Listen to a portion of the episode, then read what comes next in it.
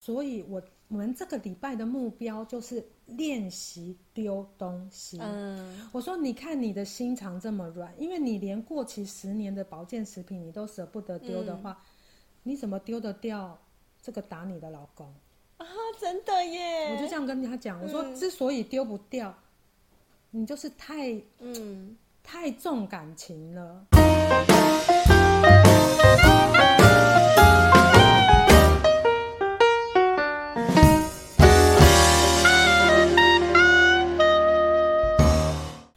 败要趁早，人生会更好。大家好，我是你的好朋友念慈。现在这个时间点啊，就是到了年终，而且你马上要面临新年一个居家呃除旧布新的一个情况了。但很多人对于除旧布新跟居家收纳其实都非常非常的困扰，尤其像大家都知道我我是一个很手残出名的主妇啊，要怎么样收纳家里，一直都是。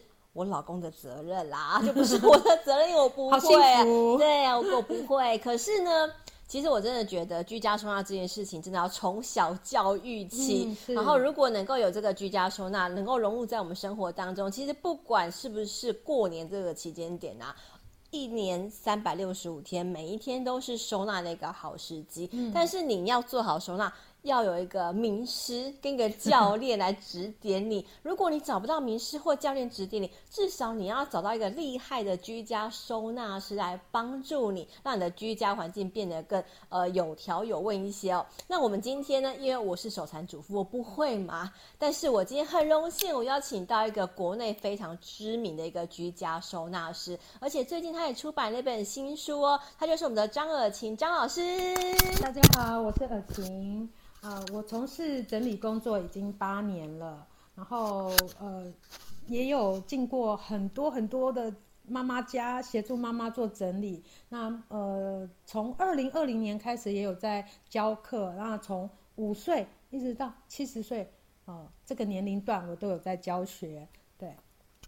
对。好，老师，那我很好奇，就是当初你怎么踏入这个居家收纳师这个领域哦？嗯、因为我们这几年从不管是 Netflix 啊，或者是一些有名的书籍上面，哎、嗯，看到居家收纳什么怦然心动的什么收纳术，嗯、就觉得哦，原来有这个收纳师这个职业。可是其实早些年台湾并没有这样的一个职业，你怎么踏入这个领域的、啊？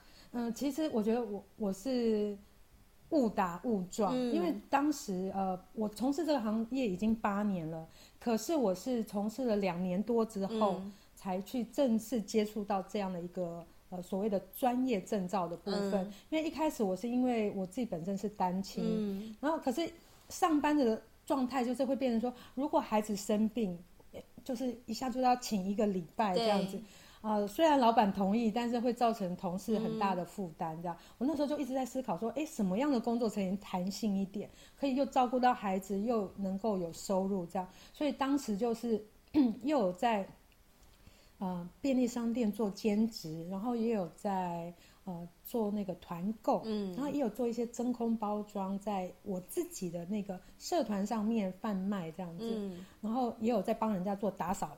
清扫跟收纳我都做，所以我等于是斜杠了四个工作这样子。嗯、然后呃，后来就是因为整理收纳的工作是越来越比重越来越重，越来越重的时候，后来就呃把其他的就慢慢放掉了。嗯、可是我做了两年多之后，我就一直想说，哎，我到底照我这样的一个方式，我整理我自己家的方式去整理别人家，这样子对不对呀？嗯、专不专业？所以 也很好奇，我就上网找了一些相关的资料。结果，哎，没有课程可以上。那当时我有一个客户，他是呃日文书的翻译，所以他日文很强，他就上了日本的官网，大概他上了二十几个日本的协会，哇帮我这样一个一个找，非常感谢他。然后他就看刚好找到其中一家，哦、呃，他刚好要来台湾授课，嗯、然后当时我就呃跟呃日本那边就给了我一个台湾的窗口的电话，我就跟对方联络上之后，后来报名去上课。然后也大概花了半年多的时间，把二级跟一级证照给考下来。嗯、对，老师，那一般人可能搞不清楚什么是居家收纳师该做的事情，嗯嗯、还有什么是所谓的家政妇？嗯、因为我们看到电影上有很多家政妇的电影或家政夫的电影，可是关于居家收纳师跟个家政妇到底差区别在哪边呢、啊？哦，我我自己觉得说像呃。管家、清洁的管家、家政妇那些啊妈妈们哦，那些阿姨们其实是非常的厉害。嗯，他们是负责脏。对，那整理收纳是负责乱，对，哦，所以其实这个两个部分都是非常需要。嗯、但是我最常遇到一个问题，妈妈就会问我说：“老师，那我们大家里是要先打扫还是先收纳？”啊，好对，我就说，如果真的很乱，我们就要同步进行。嗯、但是如果是呃，不是说真的非常混乱的情况下呢，我们一定要先收拾好、收纳好。嗯、啊，你可以让阿姨打扫完之后，这些东西她知道怎么样在。每一次来帮你打扫的时候，他知道怎么样的去定位，嗯、而不是每次都只是帮你排整齐放在边边，让你回家自己整理。对对，就是要把模组帮阿姨建立好，这样子。嗯、所以居家收纳师的工作大概都在做哪些事情呢、啊？嗯、呃，所以我自己本身会从动线先调整，嗯、因为有些时候是因为动线不对。好，动线如果对了，我们才开始按照空间里面的这些东西。啊，来做一个整理整顿这样子。什么叫做动线？对啊，呃，因为像有一些客户，他们可能会早上出门是非常慌乱的，嗯、可是他的衣柜却是在房间的最深处。对，哦、呃，那可能跟他的生活需求是不符合的，嗯、或者是呃，衣柜在那最里面，然后镜子在那最外面。嗯，哦。所以这个东西就是跟生活它的这个动线都息息相关，嗯、所以我会先把动线都调整对了之后，然后才开始来做整个物品的筛选啊、分类啊这样子。老师，我听说你跟其他收纳师有可能不一样的地方哦，就是很多。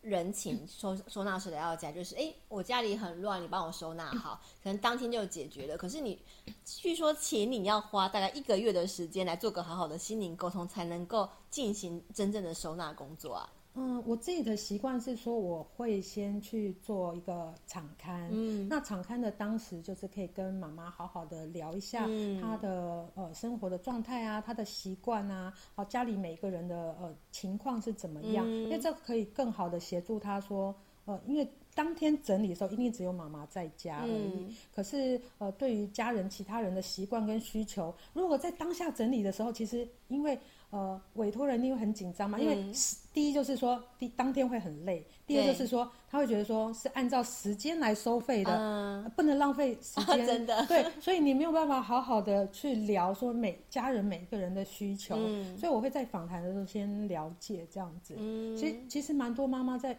访谈在聊的当中。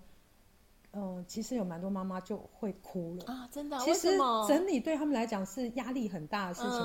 嗯、呃，像我有一些委托人，他们本身是职业妇女，就已经够忙了。嗯、然后，可是因因为忙碌，没有办法说真的很很充裕的时间把家务整理的很好的时候，会遭到婆婆啦、啊、先生的不满这样子。嗯、其实家务是全家人的事。嗯不是说妈妈不愿意做，她真的是心有余而力不足。所以有时候整理师去协助，我会跟很多爸爸沟通，就是说，我说其实今天并不是妈妈懒哦，因为其实有时候在访谈的当中，爸爸就会发脾气。真的？说为什么？你为什么要花钱请整理师来？嗯，你自己弄就好啦。我就会跟爸爸讲说，嗯，爸爸其实不是妈妈懒，也不是妈妈不愿意弄。嗯，我说他请我来，只是希望我把模组建立好。嗯这样子，未来你们在做后续的呃归位啊什么，你就会觉得轻松很多，嗯、对，他就会省下很多时间。我说现在是因为老实说也累积到一个呃量了，所以你要妈妈像我们专业的一样，就是速速把这些问题处理掉，本来就是有困难的，因为我们从小到大就没有学过怎么样去呃。调整动线啊，嗯、怎么样去规划空间啊？这不是都是室内设计师的事情吗？对，对啊，所以这本来我们就没有学过。哎，老师，你刚刚不断说 我们要跟妈妈沟通，所以找你的都是 家庭主妇的妈妈啊？哦，我大部分百分之九十九都是妈妈，我自己个人啊。嗯、但是呃，像我们同行也有很多呃单身的女生，她们也、嗯、很多客户也都是单身的女性。那我们也有男生的整理师。也蛮多男性的客户的哦、嗯，就是每一个人每个客户他都会先去呃透过说可能这个整理师的一些呃文章啦，然后他去了解说，哎、嗯啊，这个这个整理师他大概是怎么样的一个个性，然后呃怎么样一个年龄段，那比如说呃我很多客户都知道我有两个孩子，嗯、所以通常有孩子的家长就很喜欢找我。哦，懂了。不过我刚刚听完你讲话。嗯分析之后，我觉得有点点小生气，就这些爸爸到底怎么回事啊？很夸张哎，对啊，什么叫做你收收就好？干嘛花钱请居家收纳师？那难道做家事就是妈妈的责任吗？每次爸爸这样讲说，我其实很常听妈妈就说：“我有花你的钱吗？”因为其实妈妈很多也是职业妇女，她说：“我有花你的钱吗？我请用我的钱请整理师不行吗？”可是爸爸还是会不高兴啊，好惨哦。对，所以其实呃，我都会跟爸爸讲说，其实这是这不只是帮你整理，就是我们要顺便教学来建立一个模组。我说这个模组建立好，其实是可以为你们家省下很多钱。对对，嗯，你在整理的过程当中，有没有让你遇到印象深刻的一些案例？嗯，有，其实。蛮多案例，蛮多案例的，印象很深刻。嗯、像我曾经有一个客户，我第一呃那时候我们是约了五天，因为他要整理全户啊、嗯，因为全五天整理啊，全户，因、为、因为全户都很乱，嗯，是有一点无路可走的，无路可走，天哪，就是就是只有一条路到他的床这样子。嗯，然后他怎么突然觉醒要做这件事情？嗯，为什么突然觉醒？因为他的儿子动手打他。哦哦，然后呃，这个部分我那时候在访谈的时候，我就跟他了解说，哎，为什么他想要整理？嗯、那、嗯、呃，原因是什么？这个我都会去了解。嗯、然后当时也是一边聊，他就一边哭，他哭到我也在哭，也是妈妈吗？也是妈妈。嗯、然后当时他是说跟我聊的内容就是说，他其实跟他先生感情不和路已经很多年了，嗯、而且他先生会打他。啊、嗯，那他就是想说，为了孩子，他要忍嘛，嗯、因为他觉得孩子还小，好就一直忍忍忍，但是。本身他也是一个主管，所以他也很忙，啊嗯、对。但是你看家务他又要做，嗯、孩子他也要顾，嗯，呃，所以家里老实说是有点杂乱这样子。嗯、然后后来他找我的那一次，是因为他说他孩子动手打他，他儿子从他那时候忍这个婚姻，他是从孩子很小幼儿园的时候，他就开始忍耐被打。这件事情嘛，一直忍到孩子上国中之后，他儿子动手打他，太夸张了。然后他他吓到了，嗯，其实他跟我讲说，我也吓到，嗯，他说他没想到，他为了孩子忍耐这段婚姻得来的是，他孩子也动手打他了。是，我就说是我们现在我们能做的。好，我能协助你的时候，嗯、我们好好把家里整理好，嗯，然后把孩子的空间整理好，嗯、我们让孩子愿意把他的朋友带回家来。嗯、我说，因为到了国中这个阶段，哈，如果说没有建立起一个好的关系的时候，孩子叛逆也就算了，孩子他是任何交友情况你都不知道，对，所以我就说家里整理好很重要，尤其对于家里有青少年的，嗯，你要让他愿意把孩。就他的朋友带来家里聚会，嗯嗯嗯、哦，不只是你家的环境适合聚会，而而是而且是你这个家长的心是 open 的，你愿意，呃，即便孩子在你面前可能讲脏话，嗯、你都能笑笑跟他们用比较幽默的方式啊、呃、来跟他们，呃，就是解讲解一下讲脏话的这这件事情，呃，不是说单纯说教，嗯、但是就是说从整个空间面到。心理层面这样子。嗯，后来我们这个个案，你怎么样去辅导他，然后怎么改善他的环境？他这个这个妈妈第一天我们整理客厅，对，整整理厨房，厨房有非常非常多的保健食品，嗯，然后然后我就跟妈妈说，我们妈妈因为我们为求速度稍快一点哈，只要是过期的东西我都帮你丢掉，嗯，你可以吗？她说 OK 好。那过期的我就丢丢丢丢丢，然后那天整理到五点，嗯，我就说好，那我们明天继续喽。那那这些呃，垃圾就麻烦妈妈，可能晚上你们垃圾车来的时候，嗯、好七八点来说，你再把它丢掉这样。嗯、他说好。隔天早上来的时候，我发觉我丢在垃圾袋里那些过期的保健食品。他给我捡起来 一部分，给我捡起来在上面。他舍不得。那些是对，那些是没有拆封的。他有些保健食品是拆封过期，他没捡。但是没有拆封的过期的，他把它捡起来。嗯。然后我就问妈妈讲说：“ 我说妈妈，你这个捡起来的这些过期的，你是要自己吃吗？”他说：“没有啊。”我说：“那你是要送人吗？”他说：“没有啦，这过期的怎么送人？”嗯、然后我就说：“所以呢？”嗯，然后他就愣在那边。我说：“而且你有没有注意到，那上面的日期是十年前？十年前？啊，对对。天哪，他已经摆那边十年没有动过它。过期是过期十年，不是说过期三五个月哦。嗯、那这个我有些日本的。”保健食品过期三五个月，我还会跟委托人说：“哎、欸，妈妈，过期三个月，你要不要赶快吃掉？”对，因为我自己也是，因为我有些日本朋友嘛，嗯、日本朋友都会跟我讲说：“呃，其实日本的食品就是呃规范很严格，嗯、其实过期几个月还好啦。嗯”所以有时候我会跟委托人说：“哎、欸，过期三个月，这是日本的保健食品，嗯、你要不要速速解决？”可是这是过期十年的，嗯、然后我就跟妈妈讲说。我们可不可以就把它舍弃？他他犹豫很久，然后一直在那边。我说：“那如果你不愿意丢的话，我就要离开喽。”啊，因为当时他的情况，我觉得是比较严重的。嗯、一般客人我不会这样讲。嗯，我他就说：“啊，我说是啊，因为我帮不了你的忙。嗯，因为我知道这个整理到后来也是白整。对，他都会把它捡回来。”我说：“那我就走了。”我说：“这个钱我也。”就不赚了，嗯，我就这样跟他讲，我说，那你你想想你要不要继续下去？嗯、他说，可是你不帮我，我真的自己弄不来。嗯，我说我知道，所以我我们这个礼拜的目标就是练习丢东西。嗯，我说你看你的心肠这么软，因为你连过期十年的保健食品你都舍不得丢的话，嗯、你怎么丢得掉这个打你的老公啊？真的耶！我就这样跟他讲，我说之所以丢不掉。你就是太嗯太重感情了，我说，所以你就这样子丢着丢着丢着丢着，你就会把它给丢了。嗯，我就这样鼓励他这样子。嗯、的确，后来我知道的情况就是这样子，就是但是虽然打官司也打了一段期间，因为为了孩子的嗯、呃、这个抚养权的事情也处理了半年一年这样子，但是事实上是往好的方向发展，嗯、因为。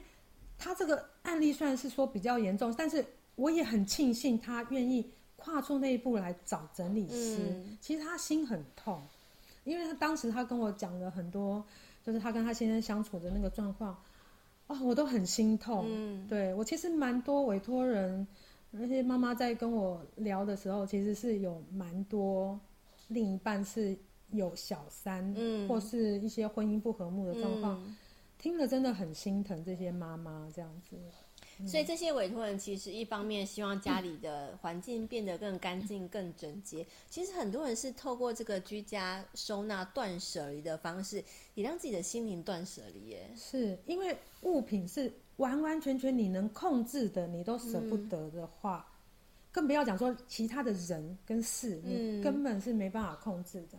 嗯，就变得说我我都会跟。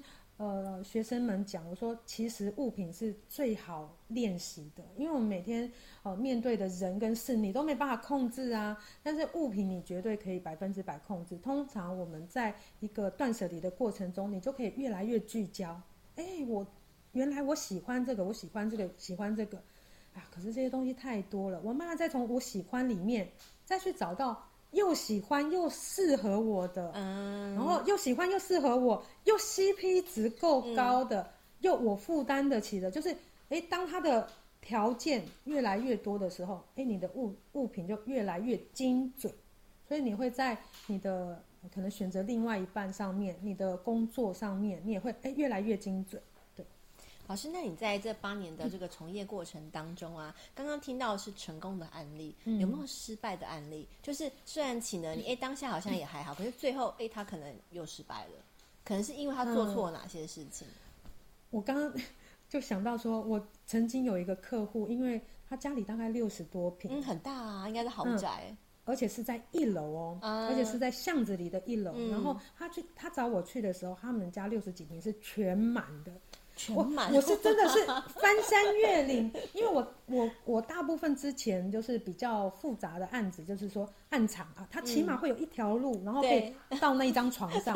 可是那个是连床都全满了，嗯、然后就是翻山越岭的。然后我就问妈妈说：“那你要睡哪？”她就跟我说：“嗯，而且我现在已经在我们家附近又租了一个套房。”他他已经是我最夸张的案例，他、嗯、是已经堆到无路可走，只能在另外租个地方住这样子。嗯、然后那时候我就协助他整理这样子。可是我们在整理第一天还好，但是第一天的当下，我其实就知我就知道他的状况不太好，嗯、是因为他当天大概喊了我两两百声以上的名字，他就、嗯、他就会一直叫我阿青，阿青，阿青，就是会每一个每一件事情他都要问我，每一个动作，我可能脸没有面对他或者什么，他他都非常的慌，他喊我的名字喊两三百次，嗯、其实我知道他的状况不太、嗯、不太理想，这样，那我就后来当天整理完之后，我就说啊，你今天先好好睡，那我们明天还要继续哦，这样子。然后第二天的早上，然后我一到他家的时候，他就跟我讲说，他不想整理了。嗯？嗯，他说他昨天的晚上，前一天的晚上，我离开之后，他说他痛哭，他说他真的觉得他很崩溃，他觉得他是，他就他就一直骂自己啦，他就说，我觉得我有病，我觉得我是白痴哎，我为什么买这么多东西？因为几乎。衣服的标签啊，什么鞋子都在鞋盒里，反正满坑满谷。因为我们第一天整理的时候，就是像那种百货公司那个纸袋啊，嗯、大概有三三四十袋，哇，是还没打开的。嗯、那我就是一件一件把它拆开，嗯、然后等于是它外面的包装都还在嘛。嗯、所以我们昨天在第一天在整理的当当中，他他其实一有一直有吓到，因为我一直在衣衣服山里面翻出。翻出一袋一袋百货公司的东西，嗯、所以他他自己也吓到，所以，但是他第一天是在忍耐。嗯，我虽然感觉到他情绪不好，因为他一直叫我名字，我知道他情绪不好。然后第二天早上他就跟我讲说，他不想整理了，这样子。我说我们尝试看看，让我们动作放慢，这样子。啊，我们就开始整理了一个小时之后，嗯、他还是说，啊，我受不了了，我要崩溃了，这样子。嗯、所以。我当下就跟他讲说，好，没有关系，我们把昨天整理的东西，好，我们按部就班的把不是这个季节的，啊，怎么处理怎么处理这样子。啊，接下来你如果想整理，你再继续找我整理。所以第二天我们只整理到中午，我陪他去吃个饭，就这样而已。然后事后我再跟他联络的时候，他就说，嗯，他想要慢慢把这些呃东西二手卖掉这样子。我说好，没问题。可是他。我因为我最近刚好出书嘛，嗯、那我就跟他讲说，哎、欸，哎、欸，宝贝啊，你帮我捧场一下，我出新书了。他就说，我请你什么时候要来我家？嗯、我说怎么了？你衣服卖的如何？嗯、其实这个中间已经过两年了哦，两年了，已经两年了。他就说，然后他说卖的很慢这样子。嗯、我说那你把那个家里的那个影片再拍给我看一下。嗯、他说，啊，不要啦，反正就是跟你来。当初差不多那样子，嗯，嗯，其实我在那时候我离开他之后，我我都是跟他用呃讯息用赖在联络这样子。嗯嗯、那我其实是跟他讲说，我鼓励他去找专业的医生，因为当天第一天他一直叫我的名字的那个当下，呃，我其实知道他有感感受得到他有忧郁跟躁郁的情况但是这个东西就是说。不是我的专业，对我们当然是能给给予一部分的心灵的支持，嗯、但是如果是到比较真的是比较焦虑的状况，已经影响到整个整理的节奏的时候，其实他真的是需要非常专业的医生来协助他。对，我就鼓励他说，他还是要找专业医生来协助这样子。啊，秦老师，那我们刚刚有听到，就是不管是那个妈妈的案例啊，或者是刚才这位可能。囤物症囤了很多的这个恐慌的妇女，嗯嗯、其实他们可能都还没有做好心理准备，就是要请到一个居家收纳师来改善他们的生活。那你建议有怎么样的人适合请居家收纳师？在请你之前，可能要做好哪些功夫跟准备，才可以让我们这双方之间在居家收纳的过程当中可以更顺利？嗯、可是我会觉得说，只要有意愿就找会是好事，啊、因为如果这两个妈妈她都不跨出那一步的话。嗯其实是未来的日子更辛苦，对对，嗯、但是起码说他这两年当中，他陆陆续续的在卖他的产东西，嗯、为什么？那也是我鼓励他卖的，因为就像我说的，他第二天就开始一直骂他自己，他说我有病，我是神经病，啊、因为一模一样的那个就是那个服饰店的袋子很多嘛，然后他就说，而且而且他也骂到别人，他也骂对方，他就说这些人。明明就知道我我我根本不需要那么多东西，嗯、我一直来哈哈加消费，他也不阻止我。嗯，我就说，因为今天别人不宰你，还是会我说这家老板不宰你，还是会有别人宰你。嗯、我说其实不是别人的问题啦，嗯、我就说这个这个别人也帮不了你。我、就这样跟对方讲，我说但是现在你不要再继续责备自己，嗯、我们现在要把这些全部这些新品。看作是你进货来的产品，嗯、好，我们把它当成是我进货来，我要把它卖出去。你不要再一直骂自己，我说这个就是对、嗯、对你也是不好的，所以我就说我鼓励你，你就反正他也有一些呃交友圈嘛，嗯、我就说那你就哦、呃、在你的 FB 上面搞卖东西，然后或者在虾皮开一个卖场来卖东西，哇，他的东西真的非常非常多，嗯、对。我这边自己分享一下，我请尔晴老师来我家收纳这个经验分享，就是我觉得尔晴老师来的呃我家这个过程当中，其实我真的觉得这是一段很好的一个心灵对话。老师都一直不断的逼问我：你真的需要这些东西吗？你什么时候需要它？你你有多久没有用它了？然后老师每问我一个问题，我都觉得非常汗颜啊，觉得有点羞愧。那我可以理解理解为什么他们会痛苦，因为觉得很羞愧这样。对，觉得啊，怎么一下就被打到自己的心坎里？而且你是那么正向、那么阳光的人，嗯、所以其实，在阴暗面的人，我。我只能慢慢的，嗯、但是因为你很阳光，我就会说啊，这个有在穿吗？我就可以没有，我就会黑皮，我就可以黑皮一点。嗯、但是如果是对于他一直在阴暗面很久的人，你突然这么热，嗯，他会被灼伤，对 对，会被灼伤。对，那我一定要偷偷跟大家讲啊，老师来我家，我在一半衣柜都被清空了，然后连我床底下都被挖出来。但是我觉得我们，因为我们今天也很特别，是因为我我是跟形象管理合作。嗯所以形象管理先找出适合你的颜色之后，嗯、所以我们筛选上又更更精准啊！对对，对，我觉得其实这是一个快很准的断舍离的方式。对对对。而且我要跟大家讲，如果未来大家有要找尔晴老师的话，你真的不要介入太多，因为啊这个不要，那个很贵，那个我才刚买，那个谁送我的，到最后你就一件都舍不掉喽。你的居家收纳会回归到原点，所以基本上就是。不要问太多，不要想太多，不要看太多。我个人觉得这是居家收纳。如果我们今天请到专业来帮我们的话，这是最快的断舍离方式。你只要在这个过程当中问老师，老师，那我未来可以怎么做会更好呢？老师，那这个这样做是对的吗？那我之前这样做哪里做错了？我觉得透过这样的一个互相学习的方式，其实才能够请老师来。哎，也不便宜，好不好？就是在花了这笔钱之后，哎、嗯，其实我觉得让这个 CP 值变得更高，嗯、才是最实际的一个方式。嗯嗯嗯。哎、嗯，老师，那我们偷偷透露一下，嗯、就如果今天我们有心想要请这个居家收纳师的，嗯、大概这个行情费用在哪边是比较合理的？呃，目前的话，呃，市场上大概是从六百到一千二一小时。嗯所以就会看到，呃，每个老师他的经验值，对、嗯，比较资深的老师，当然他的时薪就会稍微比较高一点，嗯、对。那比较有些人是因为从实习生开始就出来接案了，那可能实习生他就会是大约是放落在四百啊，好，那大概有一一点点经验之后，可能到五百六百。哦，到比较资深就八百，哦，更资深一千一千二这样子。对，对，所以根据我个人的经验啊，我觉得其实透透过那个亲友的口碑，嗯、还有其实去爬一下老师的脸书，嗯、还有 YouTube，哎、老师的 YouTube 影片我觉得非常非常赞，嗯、真的。建议大家去订阅，里面有很多收纳的一些方法。其实透过影片啊，跟一些文章、口碑推荐，嗯、我觉得大家可以对这个居家收纳师更了解。嗯、你比较知道这个居家收纳师跟自己的个性啊，跟自己的环境空间是不是能够合拍？嗯、因为毕竟要请一个陌生人来到家里面，是我觉得那个大家的 tone 能够符合在一起，嗯、音频能够结合在一起是非常非常重要的。嗯、那可能每个人个性啊、生活水平或者是。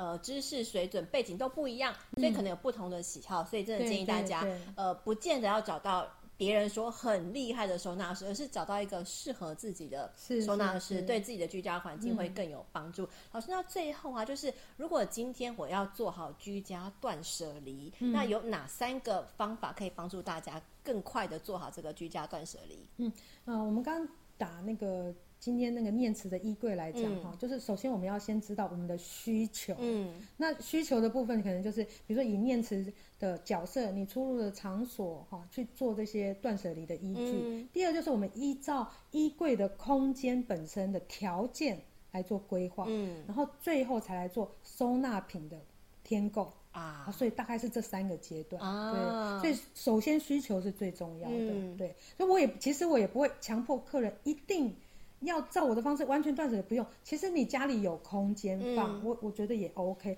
大部分是因为已经压缩到你的生活的范畴了，可能已经堆到。堆到别的地方了，所以会造成说它整体上来讲觉得很很有压力，很吃力。但是如果其都就在你的衣柜里面，其实那个就不一定说哦，你可以，你甚至可以留小一个尺寸的几件，我觉得都无妨。Uh. 但是重点就是说，现在这个阶段、这个体型、呃，这个场域的。衣服就已经远远超过你的所需的话，嗯，这个我们就会鼓励把不适合的都断舍离，这样子。OK，、嗯、老师，那因为并不是每个人都有办法，可能请到您到家里来做服务啊。嗯、那你最近出了一本书，可以跟大家分享一下，你这本书在讲些什么吗？嗯，呃、书的名字是呃亲子收纳实践手册。那因为我自己本身是有两个孩子，嗯、那我从孩子身上被被他们回馈很多，所以。我会觉得说，其实孩子如果他是生活在一个整理好的一个环境当中，我后来发现，因为我们是后天学习的嘛，嗯、可是我的孩子天生就是就是活在我生活在我整理好整顿好的空间里面，我发现他们比我还会断舍离啊，他们比我精准。嗯，我打一个我女儿的比方啊，因为那时候呃，她现在是已经高中了，嗯、那时候他国小的时候。呃，有一次刚好在换季，然后我们要把冬天的长裤拿出来，然后那时候拿了，他有七件长裤，嗯，然后有五件我们就是呃短了，我就说啊，这五件太短，那我们就捐出去喽。我就说，哎，那我们今天晚上去采购吧。嗯，我女儿就说不用啊。我说可是只有两件啊。她说啊，真的不用啊。我说为什么？你告诉我。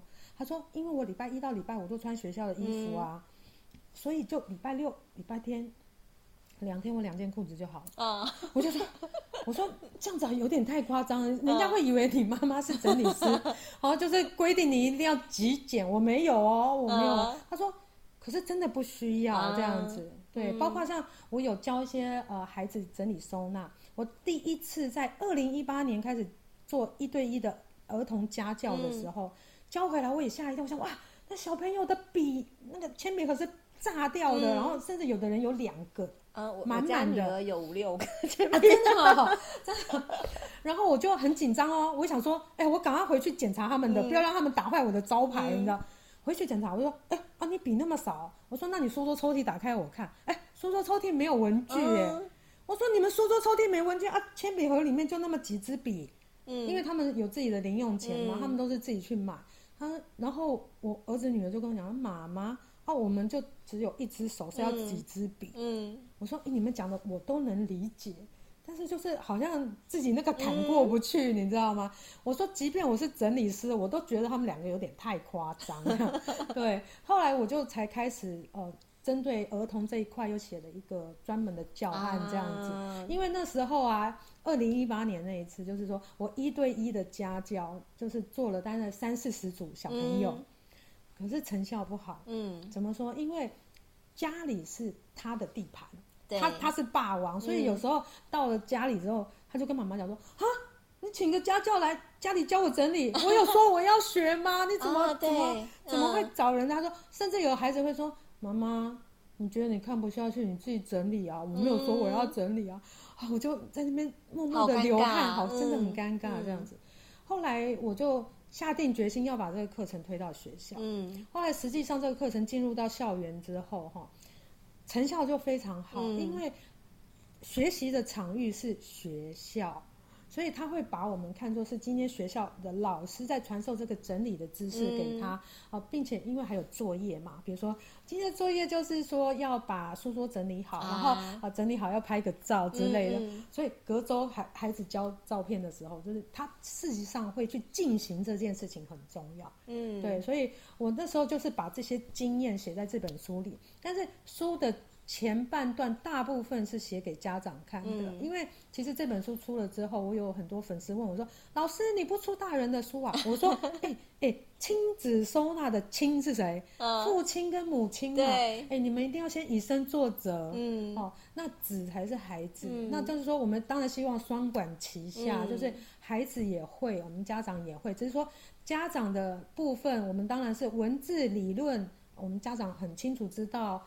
我们一看，我们就能理解。可是孩子，你跟他讲理论，他会觉得好好烦哦，好无聊哦，嗯、你又在碎碎念了。所以，我们即便是推到校园里面的整理收纳这些内容，都是以游戏的方式。所以，书中的后半段就是有一些章节在呃呈现说，我们实际上到学校教孩子的时候，我们是用什么游戏？嗯、比如说，我们在第一个，我们是在讲说家事这件事情，我们就让希望让家事有趣一点啊。那我们就用呃那个黏黏手跟一些小卡片，嗯，小卡片上面就写了很多家事的项目，啊，我们那时候就用黏黏手去黏，你黏到什么家事，这就是今天你的任务啦，啊，好玩哦，对，嗯，或者这些卡片里面你也可以写什么免死金牌逃过一劫，嗯，对之类的，或什么奖励金一百之类，嗯，就是可以把一些有趣的元素加进去。所以就可以爸爸妈妈小朋友一起玩这样子啊，听起来很棒哎！如果大家对居家收纳，呃，可能一开始还没有办法请这个居家收纳师来到家里的话，真的很建议大家买尔晴老师这本新书，嗯、而且。